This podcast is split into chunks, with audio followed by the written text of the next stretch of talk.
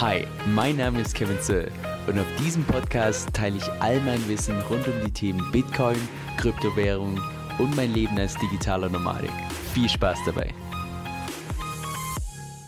Hey Leute, Kevin hier. So heute mein Thema, was ich schon häufiger bei mir in den Kommentaren gelesen habe, und zwar, wie man tatsächlich digitaler Nomade werden kann. Und eines weg, ich persönlich gehe jetzt nicht davon aus, dass das so ein großes Hexenwerk ist, aber trotzdem glaube ich, dass man sich einfach unfassbar viel Zeit und Arbeit sparen kann, indem man einfach von den Erfahrungen von anderen lernt und nicht jeden einzelnen Fehler selbst machen muss.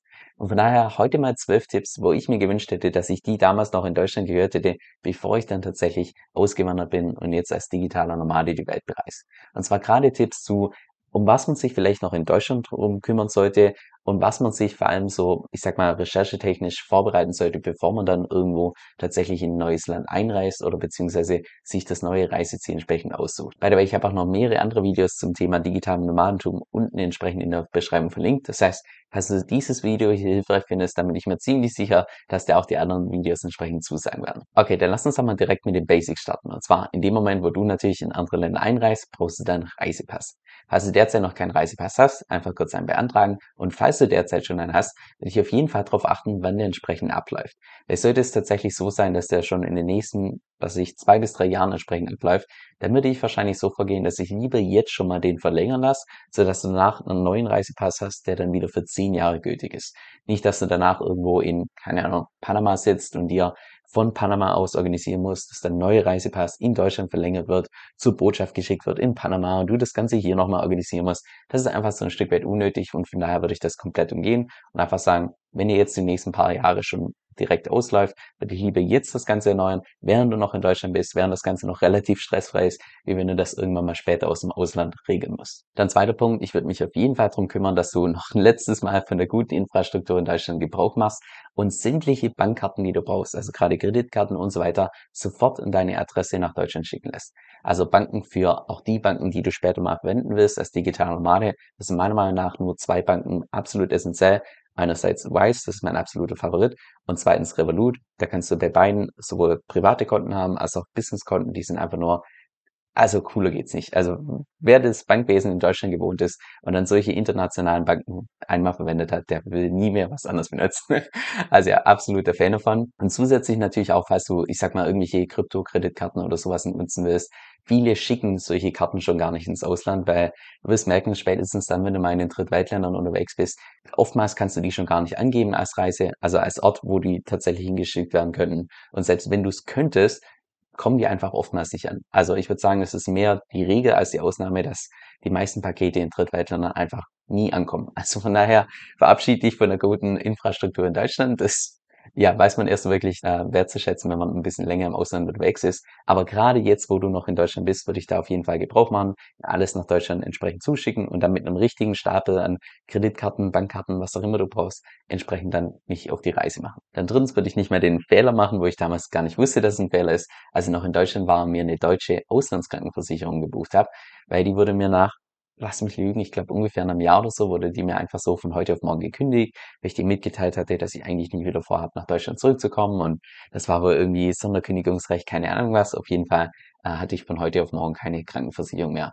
Und erst dann, als ich meine eigene Recherche zum Thema gemacht habe, welche Krankenversicherung lohnt sich denn tatsächlich für digitalen Nomaden, bin ich dann auf meine derzeitige gestoßen, die von Safety Wing und die ist einfach also soll jetzt kein Pitch werden, aber die ist einfach in jeder, in jeder Hinsicht sowas von überlegen. Nicht nur, dass sie deutlich günstiger ist, sondern eine Kombination aus Krankenversicherung, Reiseversicherung, Haftpflichtversicherung, Unfallversicherung, Todesfallversicherung und halt, ja, ich sag mal, tut gerade die Fälle absichern, die als digitale Normale besonders relevant sind. Also beispielsweise irgendwelche Rollerunfälle in irgendwelchen asiatischen Ländern, wo es natürlich üblich ist, dass jeder mit seinem Roller entsprechend rumdüst. Oder solche Sachen, oder gerade auch die Reiseversicherung mit irgendwie dein Gepäck ging verloren oder sonst was, dass solche Sachen halt alle mitversichert sind. Und dass du wirklich alles in ein Paket, du brauchst eben keine andere Versicherung mehr kümmern. Wenn du irgendwann mal einen Schaden hast, tust du es direkt im Online-Portal mit einem Live-Chat entsprechend durchgehen. Also ja, cooler geht's einfach aus meiner Sicht nicht. Und wie viel zahle ich da? Ich glaube 40 Dollar oder 42 Dollar im Monat. Wenn ich das vergleiche mit dem, was ich damals noch für meine deutsche Auslandskrankenversicherung gezahlt habe, einfach kein Vergleich. Aber dazu habe ich auch schon ein separates Video dazu gemacht. Ich will da jetzt nicht in die Tiefe gehen. Das habe ich dir entsprechend unten in der Beschreibung verlinkt, falls dich das interessiert. Dann viertens auch eine Sache, die ich persönlich vergessen habe, und zwar, dass du dich nochmal, solange du noch in Deutschland bist, gegen alles, also ich sag mal, gegen die ganzen Standards impfen lässt. Und mit Standards meine ich einfach so die Standardempfehlungen für Erwachsene, gegen was man sich impfen lassen sollte und so weiter. Und dass du vielleicht auch mal deinen Arzt fragst und vielleicht auch dazu eine zweite Meinung einholst, was er denn empfiehlt für, ich sag mal, tendenziell die Reisegebiete, wo du dich aufhalten wirst. Also nur so potenziell, was es da vielleicht noch zusätzlich für Impfstoffe gibt, was er da auf jeden Fall empfehlen würde, was mehr so nice to have ist. Jetzt ich persönlich bin, was Impfungen angeht, mehr der Fan von, ich sag mal so, so viel wie nötig, aber so wenig wie möglich. Aber es macht auf jeden Fall Sinn, dass du sowas vielleicht nochmal in Deutschland machen lässt. Insbesondere, wenn es dann noch von deiner alten Krankenversicherung vielleicht noch übernommen wird, umso besser, weil wenn du das dann im Ausland entsprechend machst und du hast, ja, einfach äh, nicht die entsprechende Versicherung, dann musst du es entsprechend selber zahlen. Dann fünftens, und da bin ich richtig froh, dass ich das zufälligerweise genauso gemacht habe, wie ich es gemacht habe, ohne dass ich mir davor der tiefere Gedanken dazu gemacht habe. Und zwar, dass ich meinen Wohnort umgeändert habe zu einem Wohnort von einem Bekannten von mir, und zwar dem Bekannten, der für mich die ganze Post und so weiter managt, weil theoretisch kannst du natürlich solche Briefservices benutzen, die dir die ganze Post entsprechend einscannen und per E-Mail entsprechend zuschicken, aber du bekommst halt auch ab und zu mal Sachen, die man nicht einscannen kann, wie beispielsweise eine Kreditkarte oder ähnliches. Und das ist einfach hilfreich, wenn du eine fixe Adresse in Deutschland hast, wo dann solche Post entsprechend hingehen kann, bei dem Bekannten, der dir dann, wenn du in irgendeinem Land bist, wo wo man was zuschicken kann, also wo die Post nicht einfach so verschwindet, dass er dir dann beispielsweise solche Sachen dann auch wirklich per Post entsprechend zuschicken kann. Und da habe ich es bei mir so gemacht, dass ich meinen Wohnort umgeändert habe zu meinem Bekannten. Dann habe ich bei meiner deutschen Bank entsprechend angegeben, dass ich jetzt hier wohne mit meiner Meldebescheinigung und so weiter, bin ich dann zur Bank gegangen. Also haben die, also hat die Bank entsprechend die Adresse geändert auf diesen Wohnort. Danach bin ich dann ausgewandert und habe diesen also im Prinzip mein Wohnort wieder in Deutschland entsprechend abgemeldet. Und habe dann vergessen, bei meiner Bank zu melden, dass ich vielleicht nicht mehr hier an diesem Ort wohne. Und ich schmunze jetzt bei der Sache, aber das ist einfach wichtig, weil es ist einfach so und es ist Fakt, dass die Welt nicht eingestellt ist für digitale Nomaden. Bei ganz vielen Services, die du benutzen wirst in der Zukunft, ist es einfach so, dass du nicht angehen kannst, dass du nirgends wohnhaft bist oder dass du nirgends Tax Resident bist. Das gibt's einfach als Option nicht. Und von daher ist es hilfreich, wenn du immer in deiner Heimat zu Not einfach einen Nachweis bringen kannst, ja, ich wohne ja eigentlich noch in Deutschland und hier ist die Bestätigung von der Bank, dass ich tatsächlich noch da wohne, weil ja, weil einfach die ganzen Services und so weiter nicht für Leute wie uns tatsächlich ausgerichtet sind. Und ich bin mir ganz sicher, dass es in den nächsten fünf bis zehn Jahren sich wahrscheinlich immer mehr in die Richtung entwickeln wird, weil immer mehr Leute entsprechend online arbeiten und digitales Nomadentum einfach später mal so absolut normal sein wird. Und derzeit sind wir noch die, die Freaks, die irgendwie in die Welt reisen und so weiter. Aber ich glaube, dass das irgendwann mal einfach der absolute Standard wird. Nur Stand heute ist es nicht so und Stand heute muss man einfach wissen, wie man sich selbst aushelfen kann. Dann sechstens, und das ist wahrscheinlich ein Punkt, den ich so ungefähr, ja, ich würde mal sagen, so sechs Monate, nachdem du tatsächlich ausgewandert bist, würde ich das wahrscheinlich so in Angriff nehmen, dass du dich dann auch beim Finanzamt in Deutschland entsprechend abmeldest. Bei mir war es damals so, dass ich nach Australien gegangen bin und das erste Jahr komplett in Australien war. Das heißt, ich wurde dann tatsächlich steuerlich ansässig in Australien, habe also dem Finanzamt in Deutschland einfach eine einfache Mail geschrieben, hey, ich bin nicht mehr in Deutschland steuerlich ansässig, sondern jetzt in Australien. Bitte bestätigt mir das und schickt mir das an meine deutsche Adresse. Also da war die äh, deutsche Adresse, habe ich dann entsprechend angegeben, da haben die mir das bestätigt, passt alles. Und danach habe ich mich dann im Prinzip in Australien angemeldet beim Finanzamt, dass ich jetzt dort steuerlich ansässig bin, bevor ich dann irgendwann tatsächlich nirgends mehr steuerlich ansässig wurde. Du kannst auch direkt den Weg gehen, dass du von Deutschland wechselst auf komplett digital normale, null steuerlich ansässig.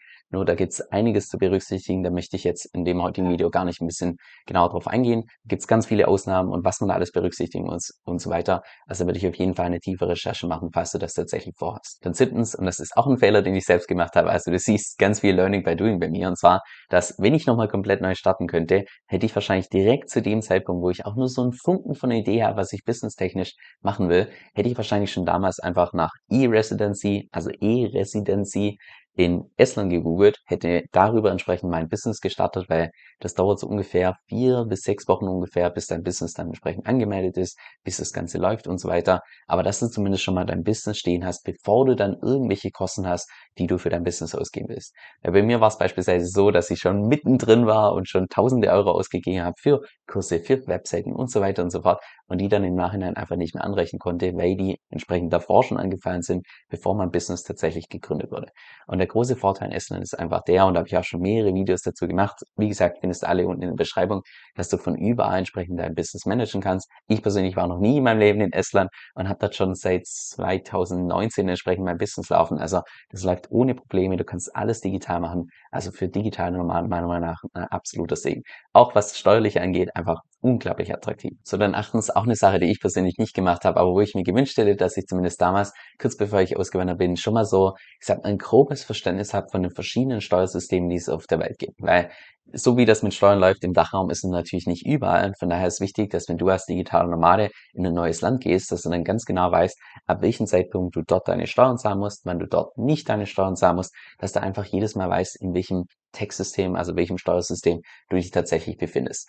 Jetzt an der Stelle möchte ich dir einfach mal nur so ein High-Level Overview, also ja einfach so einen groben Überblick geben. Aber zu dem Thema würde ich als digitaler Male auf jeden Fall noch mal eine intensive Recherche machen.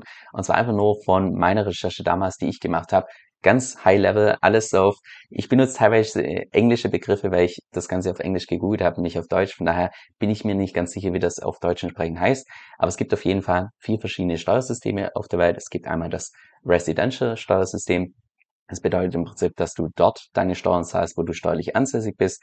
Das ist so, wie es, ich würde mal sagen, bei zwei Drittel, drei Viertel von allen Ländern auf der Welt läuft. Dass du immer dort deine Steuern zahlst, wo du steuerlich ansässig bist. Und steuerlich ansässig bist du in den meisten Ländern, allerdings nicht in allen, aber in den meisten Ländern dann, wenn du mehr als 183 Tage pro Jahr entsprechend dich in diesem Land entsprechend befindest. Das heißt, wenn du jetzt beispielsweise innerhalb von der EU bist oder sagen wir mal Australien oder beispielsweise Kanada, wenn du jetzt von Deutschland mehr als 183 Tage nach Kanada gehen würdest, dann wärst du dort steuerlich ansässig und nicht mehr steuerlich ansässig in Deutschland, sondern dann musst du deine Steuern entsprechend in Kanada zahlen. Das sagt das Residential Steuersystem aus. Dann haben wir noch Citizenship, das bedeutet im Prinzip, dass du immer dort deine Steuern zahlst, wo du ein also Bürger bist, Citizen, ja. Was ich würde mal sagen, überwiegend nur in den USA wirklich relevant ist, weil dort ist es tatsächlich so, wenn du jetzt beispielsweise in den USA geboren werden würdest, als äh, Citizen und so weiter, als Bürger und dann als digitaler Nomade unterwegs wärst, dass du trotzdem dann in jedem Land deine Steuern oder egal wo du dich befindest, trotzdem deine Steuern in den USA zahlen musst. Das spielt zum Glück für uns im Dachraum keine größere Rolle. Dann gibt's das Territorial Tax System, was im Prinzip bedeutet, dass du immer nur dann die Steuern in einem Land zahlst, wenn du die dort im Land generierst, aber beispielsweise keine Steuern auf alles, was du außerhalb von diesem Land entsprechend generierst.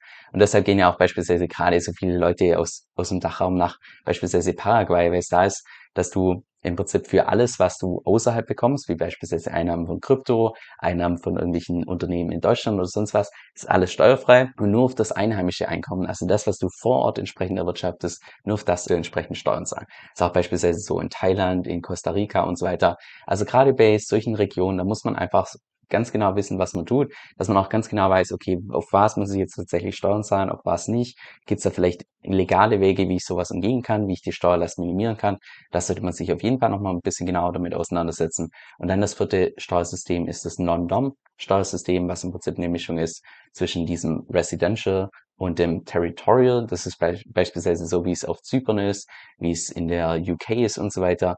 Und auch da würde ich auf jeden Fall eine tiefe Recherche dazu machen, weil da gibt es dann einfach verschiedene Sonderregeln, die du immer kennen solltest als Digitalnomade, dass du einfach, ja, dass du nie die Situation hast, dass irgendjemand zu dir kommt und sagt, hey, du musst hier deine Steuern zahlen und du wusstest nichts davon. Weil das ist der absolute Supergau, wenn du dann schon gar nicht dir die Mühe gemacht hast, das Ganze nachzuweisen und aufzubereiten und so weiter. Das solltest du auf, oder solltest du auf jeden Fall vermeiden, ist, glaube ich, ja, selbst erklären. Zu der neunten zum Thema Finanzierung, weil irgendwie musst du ja entsprechend dein Reisen, dein Lifestyle und so weiter finanzieren. Das ist ja, ich würde mal sagen, verschiedene Möglichkeiten.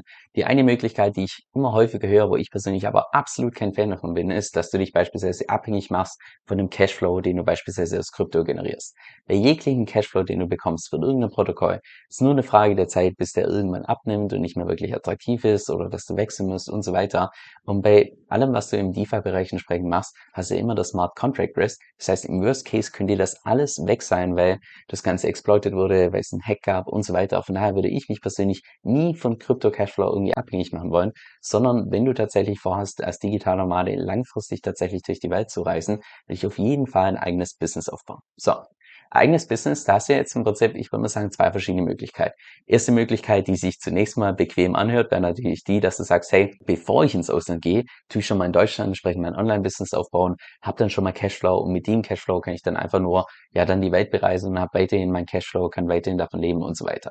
Das hört sich vielleicht mal zunächst bequem an und gibt ja auch so ein Stück weit einfach mehr Sicherheit, mehr Planungssicherheit, weil du eben genau weißt, hey, ich habe derzeit schon so viel monatliche Einnahmen, wenn ich jetzt ins Ausland gehe, in das Land, das sind die Kosten so niedrig, das sollte auf jeden Fall passen. Kann man natürlich so machen. Ich persönlich bin da kein Fan davon, einfach aufgrund der Tatsache, dass ich es bei mir selbst gemerkt habe, wie stark du in Deutschland so dieses unternehmerische Denken, wie stark das einfach beschränkt wird durch diesen ganzen Bürokratie-Bullshit, den es einfach im Dachraum gibt. Weil den hast du im Ausland größtenteils nicht mehr. Wenn du dann beispielsweise über Estland und so weiter dein Online-Business regelst, dann merkst du erstmal, wie frei du denken kannst, wie du in Möglichkeiten denkst und nicht die ganze Zeit über, oh ja, und jetzt muss ich hier die Kleinunternehmerregel berücksichtigen oder so. Quatsch, der dich einfach zurückhält. Genauso auch der ich sag mal, gesellschaftliche Druck, den es einfach nicht mehr gibt im Ausland. Was auch mich beispielsweise extrem stark zurückgehalten hat und was auch der Grund ist, warum ich, wenn ich jetzt noch heute in Deutschland wäre, hätte ich ja never ever meinen YouTube-Kanal gestartet. Aber jetzt, wo ich außerhalb von Deutschland bin, das ist mir so rille. was irgendwelche Leute in der Heimat oder so aus mir denken. Und ich glaube, ja, einfach gesellschaftliche Druck ist weg, Bürokratiekram ist weg. Und von daher glaube ich, dass du einfach im Ausland, wenn du tatsächlich erst im Ausland dein Unternehmen startest, um dich tatsächlich langfristig zu finanzieren, dass du damit einfach am besten fährst. Das ist zumindest meine persönliche Erfahrung. Und bis es soweit ist, finde ich es persönlich hilfreich, dass du einfach eine gewisse, ja, ein gewisses Polster hast. Also, dass du jetzt nicht auswanderst mit ein paar Tausend auf dem Konto, sondern schon ein paar mehr Tausend, sodass du auch, ja, dich mindestens für, ich würde sagen, eineinhalb, ja, sagen wir ein Jahr, eineinhalb Jahre solltest du dich auf jeden Fall mindestens finanzieren können. Ich meine, zur Not könntest du auch einfach im, an der, in der Anfangszeit in irgendwelche Länder gehen, wo du auch direkt eine Arbeitserlaubnis hast vor Ort, wie beispielsweise in Australien mit beispielsweise einem Working Holiday Visa, wo du dann einfach dir auch direkt theoretisch einen Job annehmen kannst als Kellner oder whatever, wo du dich zumindest schon mal über Wasser halten kannst mit dem und dann nebenher immer noch dein Business entsprechend aufbauen kannst. Also gibt es verschiedene Möglichkeiten, aber ich persönlich würde auf jeden Fall vermeiden, mich nicht abhängig machen von Krypto und ich persönlich würde auch jetzt dann mein Online-Business starten, wenn ich tatsächlich im Ausland bin, weil du wirst es wahrscheinlich selber merken, du denkst da einfach so viel freier. Ich kann das gar nicht einfach beschreiben. Das ist unfassbar. So, jetzt zehntens ein paar Tipps. Wenn du dir tatsächlich ein neues Land raussuchst, was du da beachten solltest, dann würde ich sagen, es sind drei Themen absolut Pflicht, wo du dich damit auseinandersetzen solltest, wenn du dir ein neues Land aussuchst. Also nicht bevor du einreist, sondern schon bei der Auswahl. Und zwar erstens die Covid-Restriktionen bzw. Einreisebedingungen, was Covid angeht. Wie beispielsweise brauchst du da extra noch ein Covid-Zertifikat oder reicht es aus, wenn du dein Impfzertifikat zeigst? Hast du überhaupt ein Impfzertifikat? Oder auch beispielsweise, manchmal ist es so, dass du in manche Länder einreist und dann musst du auch deine Krankenversicherung entsprechend nachweisen, dass die eine gewisse Höhe für gewisse Krankheiten und so weiter alles absichert. Also da würde ich auf jeden Fall mich drum kümmern, dass das beispielsweise eine Sache, die mittlerweile relativ, ja, ich sag mal, sich so ein Stück weit gelegt hat. Aber es gibt nach wie vor Länder, wo es einfach größere, ja, ich sag mal, Restriktionen gibt, auch mit Quarantäne und so ein Bullshit, die ich damals schon während der Covid-Zeit entsprechend durchmachen musste. Also das ist ein Punkt. Und zweitens natürlich auch Visum. Ich meine, innerhalb von Europa ist es, wenn du aus dem Dachraum kommst, glaube ich, an sich kein Problem. Jetzt in Schweiz, in der Schweiz kenne ich mich nicht so genau aus, aber zumindest als Deutscher innerhalb von Europa ist schon mal was Visa angeht, jetzt erstmal keine größere Challenge, aber ich würde mal sagen, alles, was außerhalb von Europa ist, geht natürlich, okay, brauchst du ein Visum? Falls ja, äh, wie funktioniert das? Welches Visum brauchst du? Wie lange ist das gültig? Kannst du das eventuell verlängern? Wie läuft das ab, wenn du das verlängerst und so weiter? Also da würde ich mich auf jeden Fall damit auseinandersetzen, auch was es äh, mit Arbeitserlaubnis und so weiter zu tun hat. Also dass du einfach genau weißt, was du da tust. Und dann auch die, noch die dritte Sache, das habe ich vorhin schon angesprochen, Thema Steuersysteme, dass du auch weißt, wenn du jetzt beispielsweise nach Thailand gehst, wie läuft das dort mit den Steuern? Was soll ich berücksichtigen? Wie kann ich vielleicht auf legale Art und Weise meine Steuerlast minimieren oder vielleicht sogar komplett umgehen? Gibt es da die Möglichkeiten, dass du gerade solche Recherchen einfach machst, während du dir entsprechend neues Land aussuchst. Und dann noch elftens zwei weitere Tipps, gerade zur Auswahl, wo ich allerdings sagen würde, das ist kein Must-Have, sondern kann man vielleicht machen. Da achte ich persönlich beispielsweise drauf, gerade was die Flugzeit angeht, wenn jetzt beispielsweise in, keine Ahnung, bist irgendwo in Florida und möchtest jetzt danach nach Bali gehen.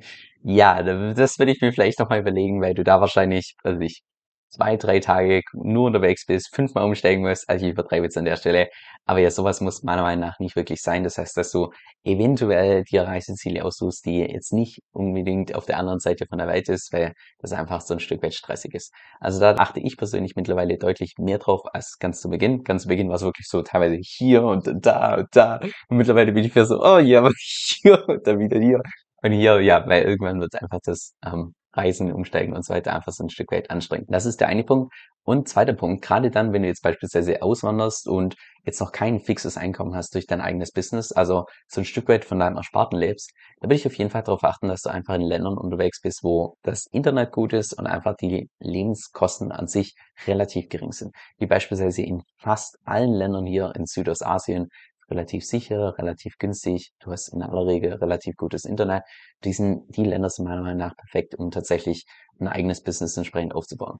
Weil wenn du tatsächlich eher in die, ich sag mal, teuren Länder gehst, und es gibt echt Länder, da zahlst du einfach mal das 20-fache von dem, also ungelogen das 20-fache von dem, was du in Südostasien zahlen würdest.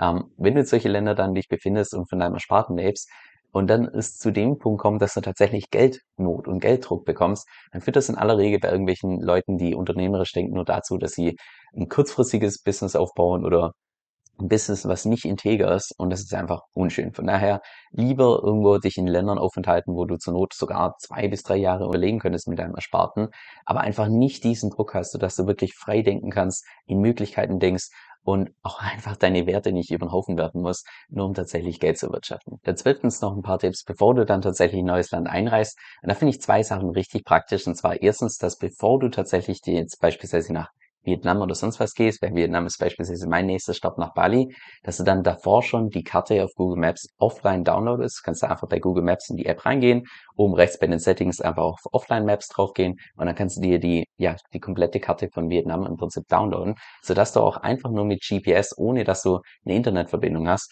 dich zu jedem Zeitpunkt entsprechend navigieren kannst. Das finde ich persönlich unglaublich praktisch in jedem Land, wo ich entsprechend bin. Das gleiche gilt für die Sprache, gerade in Ländern, wo, ich sag mal, relativ wenige Leute Englisch sprechen, ist es hilfreich, dass du einfach schon mal die Sprache offline downloadest bei Google Translate, sodass du nie abhängig bist von einer guten Internetverbindung. Du kannst sie jederzeit mit den Leuten entsprechend, naja, austauschen, kommunizieren und so weiter. Und zusätzlich finde ich es persönlich hilfreich, dass du auch so ein Stück weit einfach kulturelle Regeln weißt, bevor du ins Land gehst. Also gerade Sachen wie, ich sag mal, Trinkgeld, ist es üblich? Falls ja, wie viel? Oder auch so Sachen wie, keine Ahnung, wenn du in Thailand bist, beispielsweise in irgendwelche Tempel gehst, dass du da vielleicht deine Schuhe ausziehst und lauter solche Sachen, äh, die man vielleicht ja einfach recherchieren kann, bevor man in Land geht, bevor man dann einfach ja, unangenehme Situation hat, wenn man einfach irgendwelche kulturellen Regeln gar nicht berücksichtigt hat. Oh, jetzt ist mir gerade noch ein 13. Tipp eingefallen, ganz spontan. Aber das ist auch eine Sache, die ich persönlich nicht gemacht habe oder mir gewünscht hätte, dass ich die von Anfang an so mache, dass ich mir von Anfang an, gerade noch zu dem Zeitpunkt, wo ich in Deutschland bin, eine internationale SIM-Karte kaufe, dass ich nicht in jedem einzelnen Land meine SIM-Karte ändern muss. Also es ist einfach nur ein Riesendrama mit, vor allem wenn du verschiedene Banken hast, die dir regelmäßig SMS schicken zu dieser SIM-Karte oder beispielsweise Krypto, wo du irgendwas bestätigen musst per SIM-Karte per SMS und so weiter, sondern dass du eine einzige SIM-Karte hast mit einer einzigen Nummer, die du einfach überall auf der Welt verwenden kannst und auch relativ günstig deine ganzen Datenpakete, SMS, Anrufe, je nachdem, was du brauchst, entsprechend buchen kannst.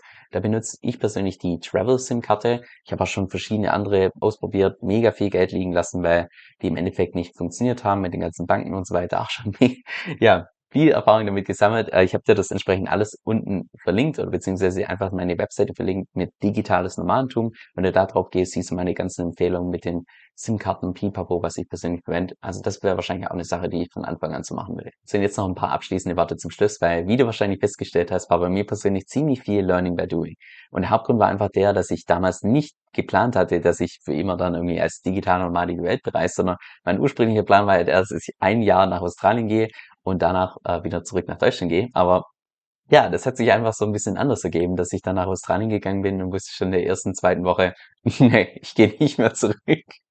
Also daher war bei mir alles, was die Planung angeht und so weiter, alles andere als optimal. Und ganz ehrlich, ich denke auch sogar, dass ich 2018, als ich ausgewandert bin, gar nicht wusste, was ein digitaler Nomade ist.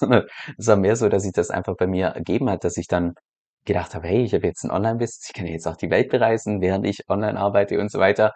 Und dass ich das dann gemacht habe und dann erst im Nachhinein dann rausgefunden habe, dass man meinen Lifestyle als digitales Nomadentum entsprechend bezeichnet, das hatte ich damals noch gar nicht auf dem Schirm, dass es sowas überhaupt gibt, dass es solche, solche anderen Leute wie, wie mich, dass es, ja, dass es da relativ viele sogar auf der Welt gibt. Also von daher, was ich damit einfach nur sagen möchte, ist, mach dich da nicht verrückt, man braucht nicht alles von A bis Z entsprechend durchgeplant haben, so wie es so ganz strikt deutsch ist, dass man seinen Plan hat und so weiter, sondern ganz viele Sachen, die können sich auch einfach ergeben. Und wenn du dann im Zeitverlauf einfach deine Recherchen machst und daraus lernst, Also bei mir hat es auch geklappt, von daher sehe ich keinen Grund, warum es bei dir nicht klappen sollte. Unten in der Beschreibung darf ich dir noch weitere Videos entsprechend verlinkt, auch den Link zu meiner Webseite, wo ich eine Webseite habe, nur zum Thema digitalen Nomadentum, welche Tools ich benutze, wieso, pipapo, was man achten sollte. Das findest du alles unten in der Beschreibung. Falls du das Video hilfreich findest, lass gerne ein Like da und hoffentlich sehen wir uns bald wieder. So, jetzt noch zum Schluss eine Empfehlung, die ich dir wirklich ans Herz legen kann. Und zwar habe ich zusammen mit Manu Haus eine exklusive Membership aufgebaut, wo du dich mit uns in der Community entsprechend über Strategien austauschen kannst. Und jede Woche gibt es da auch zwei exklusive Videos von uns, und zwar einmal über den Markt und andererseits auch eine Diskussion, gerade über die Themen, die du selbst auch mitbestimmen kannst. Und on top bekommst du da noch mein DeFi-E-Book gratis mit dazu. Also falls das für dich interessant klingt, dann geh einfach auf den Link kevinsoe.com-vip. Das ist K-E-V-I-N-S-O-E-L.com Schrägstrich V-I-P.